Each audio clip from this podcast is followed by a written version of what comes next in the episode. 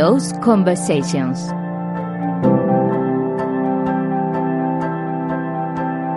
Conversaciones con los CEOs. Un programa dirigido y presentado por Luis Álvarez Satorre. Hola, un día más estamos en nuestras conversaciones con los CEOs, esas charlas con los máximos ejecutivos, máximos responsables de compañías, organizaciones, que vienen a compartir con nosotros eh, pues sus experiencias, lo que han hecho, las lecciones que han aprendido y de alguna manera nos ayudan también a inspirarnos eh, en base a su conocimiento. Hoy contamos con la presencia de Rafael de la Fuente, eh, Rafael es fundador y ha sido CEO de LEDA. Y hoy, bueno, nos vas a contar muchas cosas, seguro. Hola. Hola. Bueno, lo primero es que yo entré en el mundo este por prácticamente por casualidad, porque yo lo que había hecho era física teórica, que tiene muy poco que ver con, con lo que era la, la informática en aquella época. Pero cuando volví de Inglaterra de hacer un posgrado, pues eh, o te dedicabas a la enseñanza o no había manera de ejercitar la física teórica en, en, España y lo, más cercano eran las nucleares y fue justo en el momento del parón de, los, de las nucleares, así que me metí en una empresa de informática de, programador. Se empecé a programar. Tuve la suerte de que era en aquel momento la empresa más potente y con mayor crecimiento durante los siguientes años, que era Entel, una filial de Telefónica. Allí estuve 10 años o 12 años y, crecimos muy rápido, nos iba todos muy bien, nos ascendían cuando éramos jovencísimos, íbamos casi en pantalón corto y empezamos a hacer cosas muy interesantes y eran todo inventos, porque allí estaba empezando, prácticamente no se hacía gestión de la tecnología ni se hacían este tipo de, de cosas, así que hay fue yo creo realmente donde eh, me aficioné, donde me hice profesional de esto porque fue una etapa sobre todo muy divertida. Eres joven, está todo por hacer y todo es nuevo. Y siempre te salen bien las cosas, porque la empresa crecía como al 20% o una cosa así todos los, todos los años.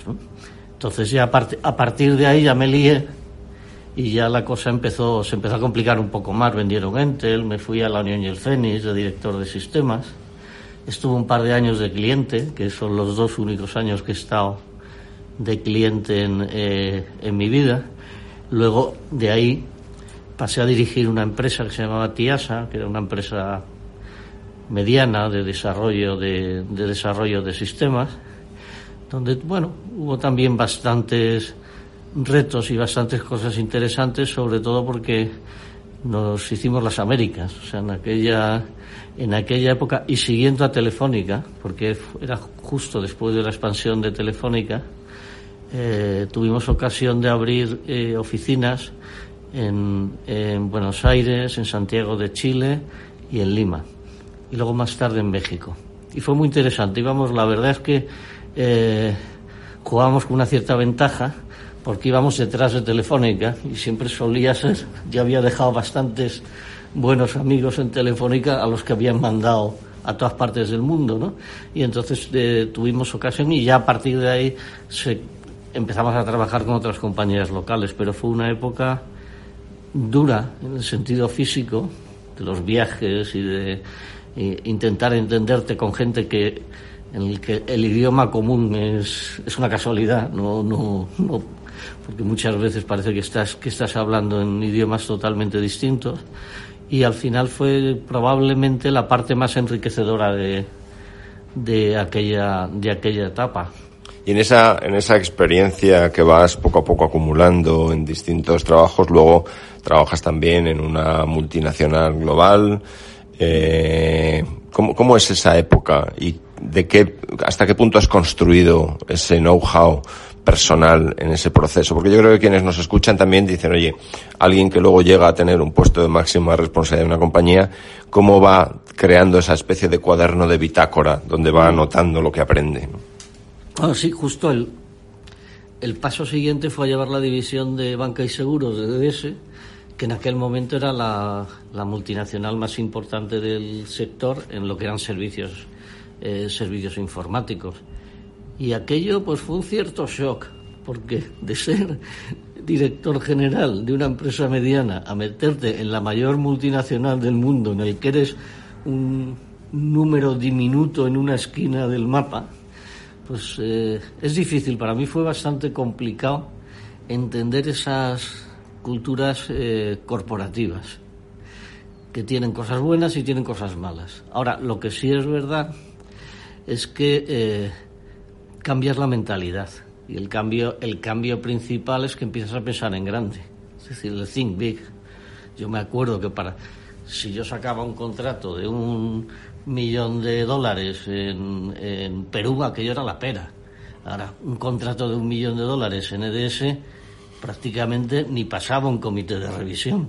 No, te tenías que estar bastante por encima de aquellas, de aquellas cosas. Entonces, en ese sentido, te mete muchísima más tensión. Si no eres nativo de esas cosas y has nacido en la cofradía y te has criado y te conoces los, los asuntos, hay veces que lo pasas mal porque no, no controlas bien el ecosistema donde te has metido, pero luego por otro lado eh, tienes la oportunidad de aprender muchas cosas, de conocer a mucha gente y de que te atienda mucha más gente. Porque cuando llevas eso, en aquella época además ese que tenía fama de que se dedicaba a comprar empresas, pues que ibas a hablar con cualquier tío y te atendía, porque este, este es capaz de venir mañana con un cheque y comprar todo esto, ¿no? Cosa que en algún caso se hacía. Sí, fue una época yo creo en la que los grandes contratos del llamado outsourcing funcionaban, ¿no? Y eran contratos a 10 años en los cuales muchísimas personas, de hecho así nace EDS, ¿no? Cuando como una división de General Motors de, de la parte de informática se separa y se construye desde ahí una de las mayores compañías que después con el tiempo adquirió Hewlett Packard, HP. Cuando, cuando tú estás allí, eh, yo creo que la sensación que a mí me da es que te sigues teniendo ese gusanillo de decir, yo quiero un proyecto que yo lleve, que yo dirija, ¿no? Y entonces, eh, ¿cómo surge Digitex? Bueno, no. De ahí pasé a Digitex, que fue una... Eh, estuve tres años en Digitex, pero en, eh, en Digitex yo era director general y era una empresa que llevaba otro, otro rumbo totalmente, y probablemente un rumbo que no coincidía demasiado con mis con mis aspiraciones. Y por eso, de ahí es de donde ya eh, Monteleda, que es la compañía donde, donde estoy ahora, como una manera de bueno, de enfocar las cosas en la dirección que a mí me interesan, hacer lo que a mí me diera la gana, que también es muy interesante. Después de haber estado en una multinacional, controlar tu agenda y elegir tú a la gente como te dé la gana, pues es una ventaja importante. Y, ahí fue donde nació el, el, proyecto de, de, LEDA, primero como una consultora principalmente especializada en gestión de proveedores. O sea, cuando uno se monta un tinglao, lo que tiene que partir es eh, de qué méritos le reconoce el mercado, no de qué méritos piensa uno que tiene o este tipo de cosas. Y a mí probablemente lo que más me valoraban era la etapa de DS y la gestión de los contratos de outsourcing que son muy complicados. Esto, esto que has dicho me gusta porque en alguna de las conversaciones que hemos tenido aquí hemos hablado del gran riesgo que a veces corren compañías a lo mejor más pequeñas en el mercado de ir a ver a sus clientes y cuando el cliente le pregunta, bueno, ¿y vosotros qué hacéis? Y dice, no, no, yo cualquier cosa, ¿no? A mí dame un problema y yo hago de todo y el problema que en muchas ocasiones eso genera de falta de credibilidad de, bueno, pero tú tienes que ser experto en algo, ¿no? Entonces, ¿tú crees que el tener ese, ese si quieres, ese núcleo de capacidad, ese saber hacer, es muy importante? absolutamente. Es una compañía, una compañía pequeña, yo creo que solo puede desarrollarse razonablemente en la especialización y en una especialización que cada vez tiene que ser más concreta y es más competitiva. Cuando yo era joven, llevabas en la maleta cualquier cosa y vendías cualquier cosa. Ahora no puedes, no puedes hacer eso de ninguna manera. Entonces, Leda empezó especializándose en gestión de proveedores, pero eso no fue, no era suficiente. Dentro de eso encontramos dos nichos, uno que era la gestión de, de la productividad y otro la gestión de la calidad, pero sobre todo la gestión de la productividad, que era un nicho vacío. Y eso nos especializamos en eso, que fue una especialización sobre la especialización, ¿no? y que pensábamos que podía arreglar bastantes problemas de bastantes problemas de gestión. Yo tuve bastantes tentaciones de hacer desarrollo de software, de trabajar para grandes consultoras intermedias, pero afortunadamente no hicimos ninguna de las dos cosas porque si no la crisis nos habría llevado totalmente por, pues, por delante, ¿no? Y cuando estás en ese proceso de crear una organización, dice, bueno, yo voy a ser el mejor en esto en el mercado, ¿no? De alguna manera eso es tu planteamiento, voy a ser el mejor en gestión de proveedores. Cuando miras hacia atrás, ¿hasta qué punto te han ayudado las lecciones que has ido aprendiendo en todo ese proceso, ¿no? Porque quizá eh, con la experiencia que tú tienes, Rafael, de conocer muy bien la industria, los clientes en España y en muchísimos otros países del mundo, eh, ¿cuáles son esas lecciones que tú dices, mira, estas cuatro o cinco cosas, o estas dos o tres cosas son las que realmente me han valido para hoy hacer frente, bueno, empezasteis en el 2002, ¿no? O sea que lleváis unos, lleváis unos añitos, ¿no? Que no es que sois una startup de los últimos días, ¿no? Sois una empresa joven, dinámica, pero que tiene una experiencia en el sector, ¿no? Bueno, no, no sé si hay alguna cosa muy, muy concreta, pero probablemente hay dos. Una que es difícil de concretar, que es saberte los trucos, porque los has aplicado desde el otro lado muchas veces. Es decir, yo la, ventaja que podía tener es que cuando un, banco o una gran empresa necesita que alguien le asesore en un contrato de outsourcing, los consultores que pueden hacer eso, que están en el mercado, en su vida han hecho han, gestionado un contrato de outsourcing. Son gente muy inteligente, eh, entienden perfectamente el asunto, pero no se saben los trucos, ¿no? porque no han estado en el otro lado de la, de la mesa. Entonces, eso es una de las partes. Y la segunda parte, parte fue el coger conocimiento de que eh, la gestión de las la gestión de las tecnologías es una gestión artesanal, es una gestión, es una gestión que está a la altura de las primeras de la revolución industrial, no mucho más. Así como la tecnología es una cosa de vanguardia, la gestión de la tecnología es un desastre en general. Y, si se compara con cualquier otra industria. Y voy a poner un ejemplo muy simple. Las factorías de software que hay pues en Bangalore o en Irlanda o en cualquier sitio del mundo son las únicas fábricas de cualquier industria que son incapaces de cuantificar lo que producen si tú tienes una fábrica de bombillas, una humilde fábrica de bombillas, tú sabes cuántas bombillas haces. Y si es de coches, ni te cuento. Ahora, si le preguntas a un indio de Bangalore cuánto software está vendiendo a ese cliente por esos 10 millones de dólares, pues no te lo, no te lo va a decir, salvo que le obligues, ¿no? Entonces, es una de las cosas, como la falta de conceptos industriales en la gestión de la tecnología y el hacerlo de una forma tan tan pintoresca. O sea, fábricas que no saben cuánto, qué están haciendo. Vamos a profundizar en unos segundos un poquitín en esto. Estamos hoy compartiendo nuestras conversaciones con los CEOs, con Rafael de la Fuente, fundador de LEDA.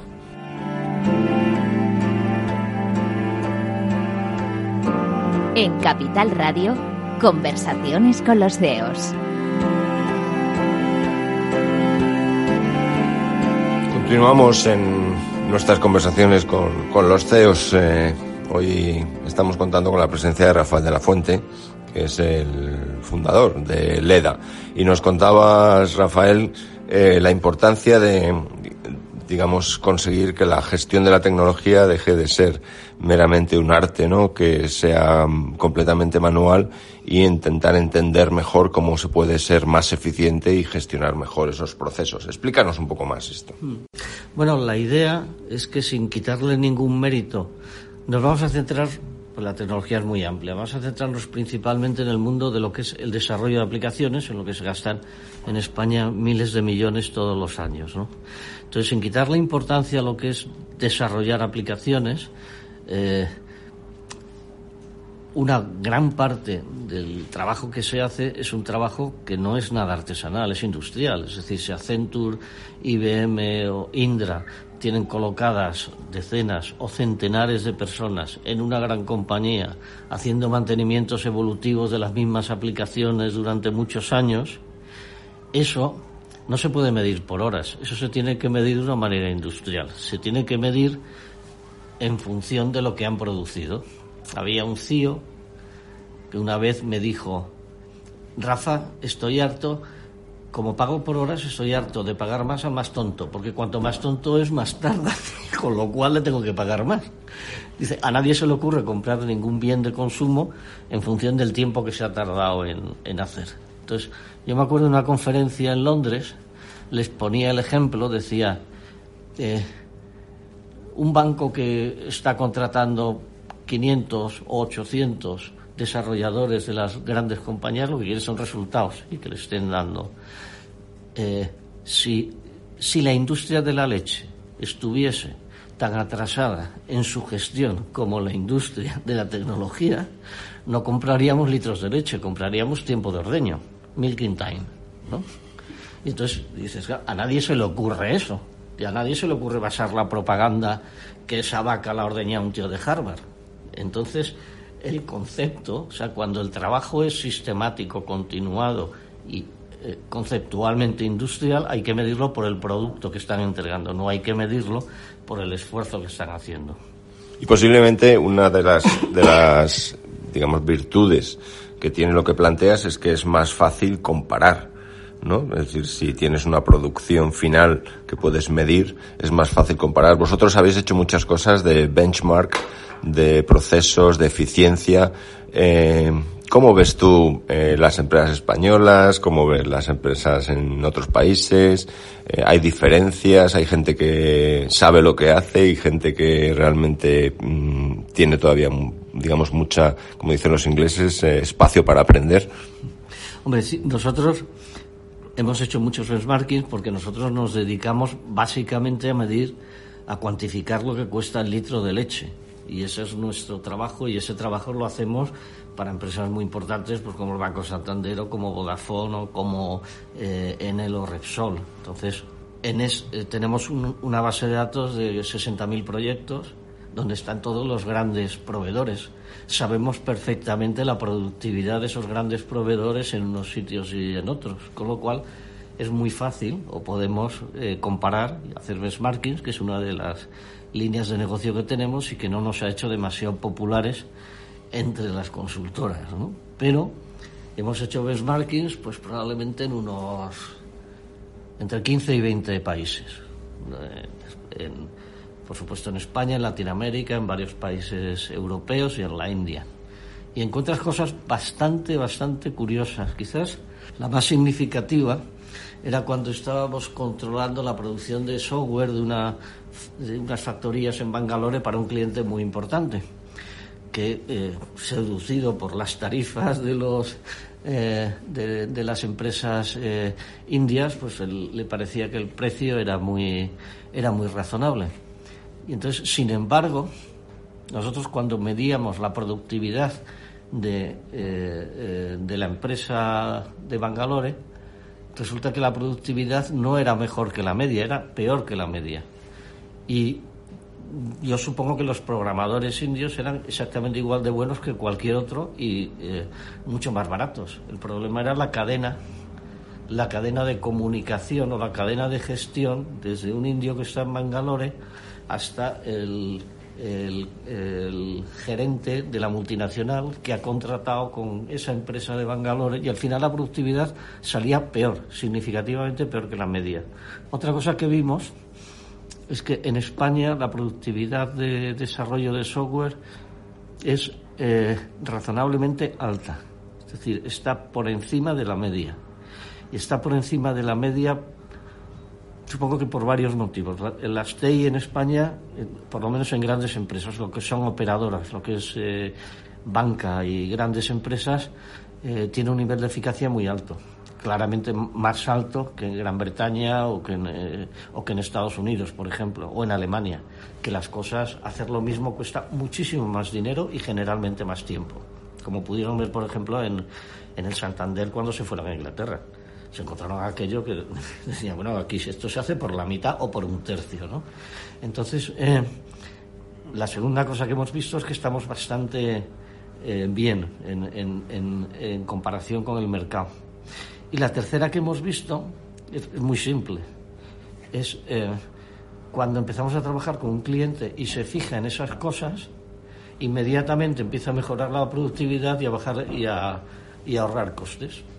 ¿Y tú crees que eh, el papel de los tradicionales CIOs en ese sentido también cambia como consecuencia de esto? Porque eh, yo tengo la suerte de hablar con muchos de ellos y desde luego el paradigma ese de que yo me ocupo de la tecnología dentro y bueno ya veremos lo que pasa con el negocio eh, creo que eso se va transformando a velocidad de vértigo no yo creo que hoy los CIOs tienen que estar más que nunca al lado del negocio eh, ayudando a esa transformación digital convenciendo eh, a sus, digamos, usuarios o clientes internos de cómo conseguir acercarse a los clientes eh, utilizando estas capacidades, pero al mismo tiempo siguen teniendo una responsabilidad de aumentar la eficiencia en cómo gestionan recursos, recursos que unos se van a la cloud, otros tienen herramientas de desarrollo rápido. ¿Cómo ves tú el papel del CIO en este proceso y cómo vosotros ayudáis a que de alguna manera pueda gestionar mejor la complejidad del entorno al que se enfrenta?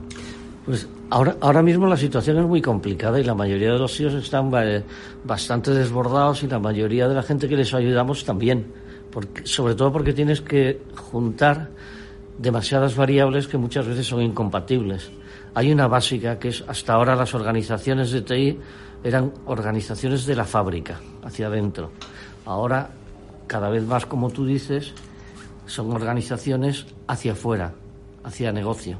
Pero eso, eso es muy complicado de montar. Nosotros estamos precisamente ahora haciendo un análisis de cómo reorganizar eh, el área de, de, TI en el sentido de gestión de proveedores de una empresa bastante grande y es muy difícil resolver ese problema, sobre todo porque la historia manda mucho. Si tú tienes tu estructura de sistemas, de aplicaciones eh, montado para optimizar la fábrica, te es mucho más complicado reorganizar aquello para servir a la, a, la gente de negocio. Y si además sobre eso tienes unos cambios tecnológicos brutales y todo el mundo te está diciendo continuamente go digital, go digital, sin que nadie muchas veces sepa exactamente qué significa eso, pues la situación ahora mismo yo creo que es bastante bastante compleja. Nosotros desde luego lo que lo que tenemos claro es las organizaciones de TI tienen que enfocarse cada vez más al negocio,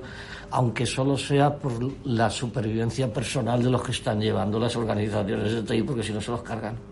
Y uno de los retos quizá que tienen los CIOs y los CEOs es ser capaz de eh, aprovechar al máximo el denominado ecosistema de relaciones, ¿no? Porque ya no es solo que tengo esto es lo que yo hago y estos son mis proveedores, sino que hay montones de compañías que nacen, que son capaces de hacer mm, productos nuevos, servicios nuevos, los cuales es más rápido integrarlos en la cadena de valor para dar servicio al cliente que intentar reconstruir o volver a desarrollar eso internamente, ¿no? Entonces, el secreto de las, de las denominadas APIs, ¿no? Esto de conectarse con mucha gente y ser capaz de explotar el ecosistema quizás sea una de las claves de éxito de estos nuevos gestores, tanto CIOs como CEOs. Sí, sí, claro, por supuesto, y además ese es el camino y además es inevitable y no tiene vuelta atrás.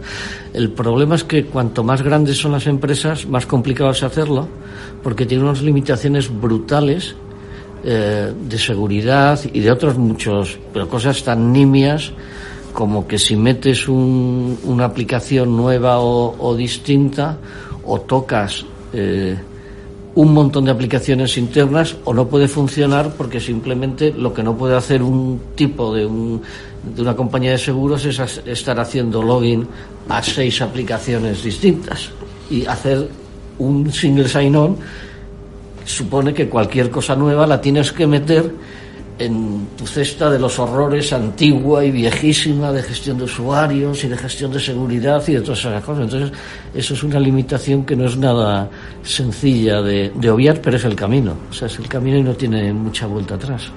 Muy bueno lo de compartir esos retos con tus clientes, ¿no? Compartiendo hoy eh, nosotros aquí las conversaciones con los CEOs, con Rafael de la Fuente, fundador de LEDA.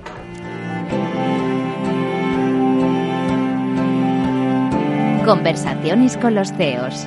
Un programa dirigido y presentado por Luis Álvarez Satorre.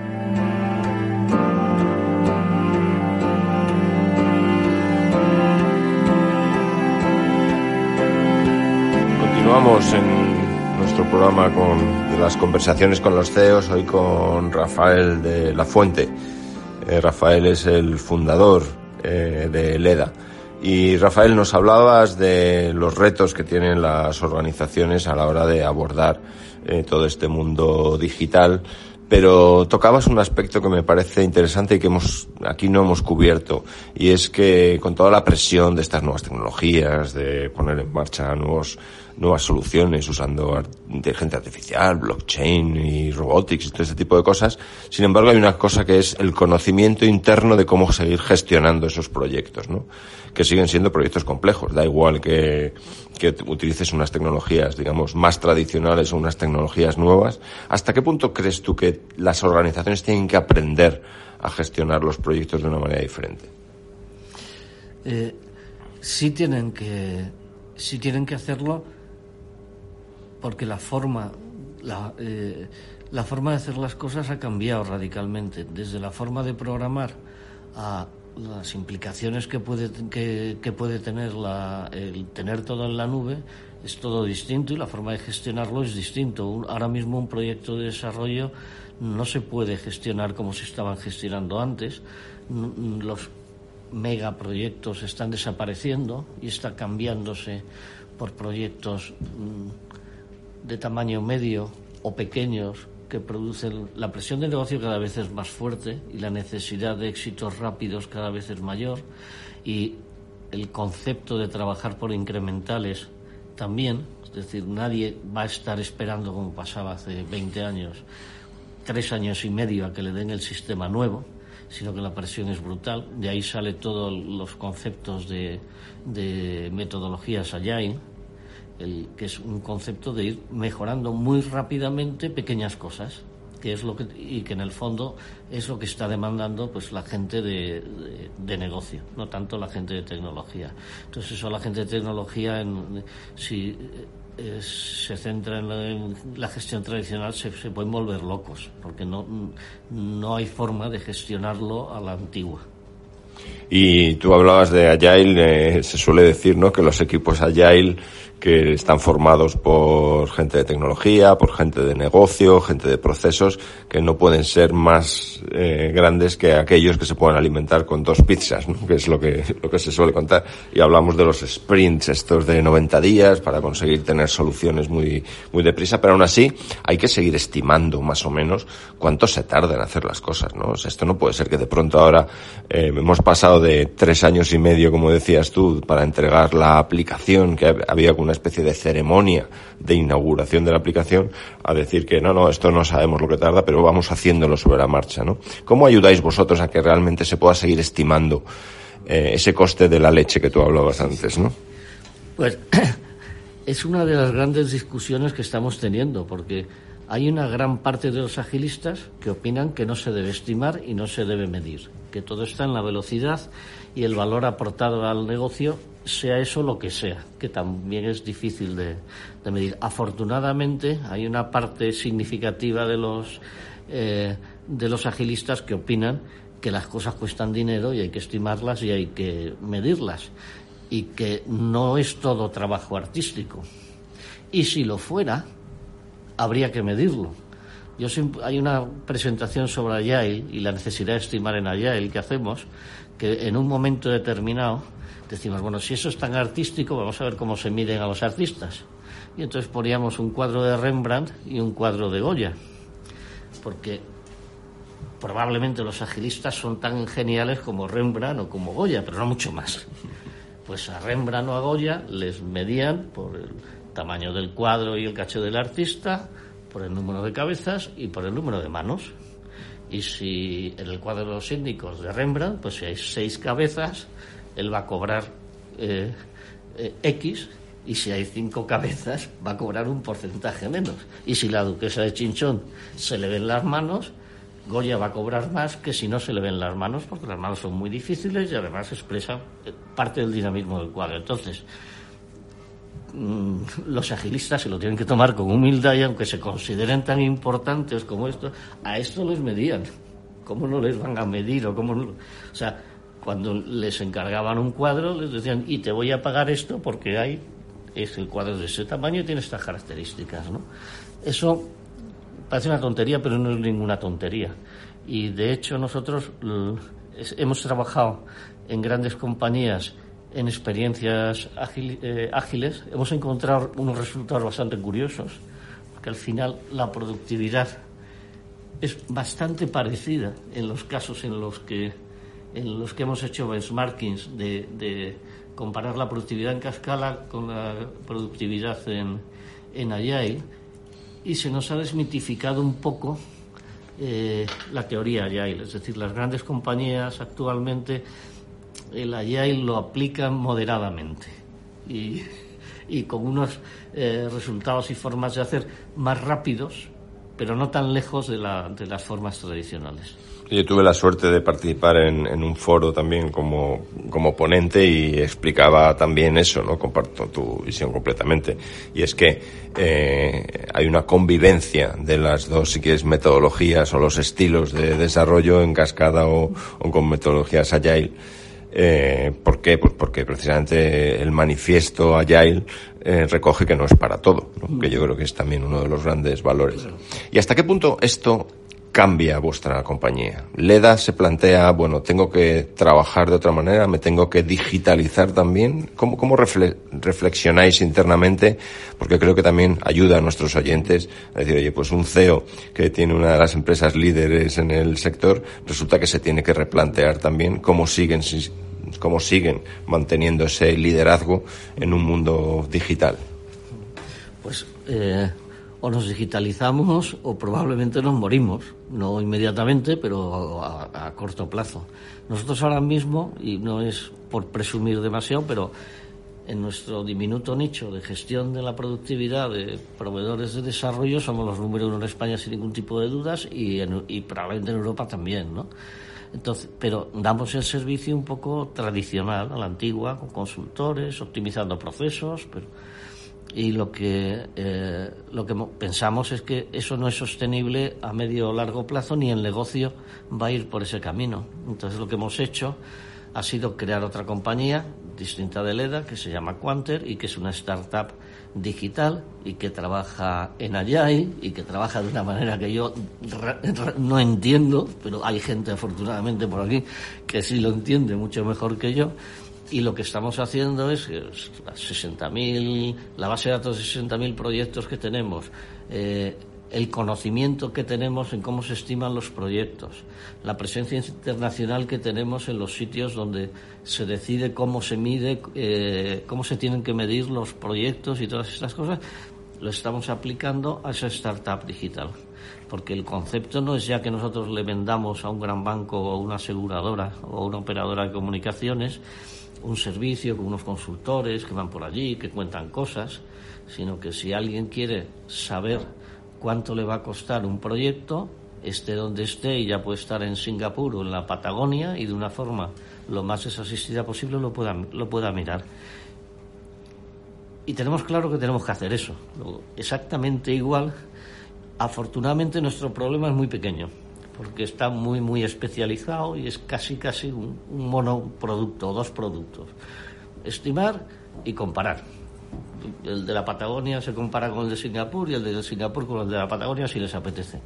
Claro, cuando te vas a un banco, a nuestros clientes, una operadora o, un, eh, o una compañía de seguros, el problema que tienen es monstruoso, porque todo eso es extraordinariamente complejo. El pasar todos sus servicios, que son básicamente presenciales o por teléfono o por internet de una manera bastante asistida, sabiendo que hay un montón de cosas que la gente todavía no no ha dado el paso ni dentro de la compañía ni fuera de la compañía hacia lo digital, pero que lo tienen que dar o Google y compañía les barren. Rafael, me interesa este proceso en el cual el CEO de una compañía que funciona fenomenal, que es líder, de qué manera eh, se plantea, te planteas tú que dices, oye, mm, tenemos que crear esto, tenemos que hacer esto. Esto te pasa una noche eh, soñando por la noche y de pronto sueñas que se te aparece Quanter como un ente que hay que crear o es un proceso de reflexión con tu equipo, es hablando con los clientes. ¿Cómo, cómo se gesta ese momento de me tengo que hacer digital? Pues yo creo que es un, es un proceso de maduración, ¿no? La, la, inspiración, como decía Picasso, está muy bien, pero que me pille trabajando, ¿no? Entonces aquí tenemos la suerte de que la directora general de LEDA y el director de operaciones, que eran los que llevaban todos estos temas de productividad cuando nacieron, una de sus obsesiones era optimizar el proceso. Para optimizar el proceso, lo primero que hacían era eh, sistematizar, crear todas las bases de datos, registrar todos los proyectos de todos los clientes para poder comparar, hacer unas plantillas muy complicadas de estimación, eh, meterse en organismos internacionales de benchmarking y de medida funcional de, de proyectos y fuimos desarrollando unas aplicaciones internas. Entonces, llega un momento que lo que dices es que eso no va así. O sea, está bien que nosotros vayamos optimizando internamente nuestro trabajo y nos sea más, seamos nosotros más, más productivos, pero eso hay que usarlo de otra manera y para otras cosas. Y ahí fue la reflexión. Es decir, por un camino que se fue desarrollando de mejorar eh, con tecnología nuestro propio trabajo, como nos encontramos diciendo, bueno, y si esto en vez de para nuestros consultores se lo hace para, se hace para un tío que no tiene por qué tener ni idea de todo el conocimiento que hay detrás, y eso fue lo que, eso fue lo que generó el salto, y la suerte que tuvimos es que había estas dos personas que se habían preocupado mucho de dejar eh, dejarlo muy fácil. Lo que no era muy fácil es que, claro, lo habíamos desarrollado como Dios nos dio a entender, a la antigua, y por eso una de las cosas que, tenemos, que estamos haciendo en la, en, la startup no es, no es solo cambiar el concepto del producto o del servicio, sino de cómo se hace. Posiblemente hacerlo cuando uno es el líder en el, en el sector y ser capaz de atreverse, tener la osadía de mm, no sé si es llamarlo disrupción propia del mercado, pero desde luego ser capaz de crear una compañía diferente con un estilo diferente, ¿no? Claro, hay mucha gente que nos decía que nos estábamos pegando un tiro en el pie, dice, ¿verdad? Pero si vosotros ganáis una pasta eh, con vuestros consultores, vais a hacer una herramienta que funciona sola. Y dicen, pues nadie va a pagar nada a vuestros consultores, ¿no? Entonces, eso es, claro, lo cual nos obliga también a mejorar nuestro propio servicio, porque en el fondo medir es una cosa instrumental. Nadie, o sea, nadie vive de un cronómetro, salvo los que fabrican cronómetros. La cosa es para qué, para qué mires y entender eh, lo que estás midiendo y lo que está pasando, que es a lo que se tiene que dedicar LEDA. Y Quantes se tiene que dedicar a medir. Y si no lo hacemos nosotros, lo hará otro. Entonces son las dos. LEDA se tiene que dedicar a gestión y Quantes se tiene que dedicar a medir. Pero mucha gente no entendía en absoluto. Decía, pues os vais a cargar vuestro negocio. Muy buena reflexión que seguro que nuestros oyentes, eh, alguno de ellos seguramente ha sonreído reconociendo un ejemplo parecido en su industria o en su sector. Hemos compartido hoy las eh, conversaciones con los CEOs, con Rafael de la Fuente. Eh, a mí yo me he quedado con unas cuantas cosas de lo que decías, ¿no? Me creo que es una buena lección lo de estar enfocado, lo de especializarse en algo y no tratar de hacer muchas cosas y en eso sí ser eh, lo mejor, el mejor en el, en el mercado, ¿no? Hablabas de ese nacimiento a base de conocer los trucos, entender muy bien la industria y cómo funciona y luego ser capaz de llevar la gestión de la tecnología a un modelo, si quieres, industrial, ¿no? Contabas también la importancia eh, de entender esos procesos y ver cómo se combina el papel del CIO, que es un papel cada vez más complejo, pero al mismo tiempo que se le puede ayudar con unas métricas mejores, que son las que vosotros hacéis, y con una mejora de la eficiencia, ¿no? Y esta reflexión final de ser capaz de tener la frialdad, por un lado, y el atrevimiento, la osadía, por otro, de pensar en tu propio negocio y ver cuál es ese siguiente paso que hay que dar para digitalizarse, incluso cuando algunos piensen que estás canibalizando tu propio negocio. La verdad es que muchísimas gracias, eh, Rafael de la Fuente, el fundador de LEDA y de Quanter. Muchas gracias a ti.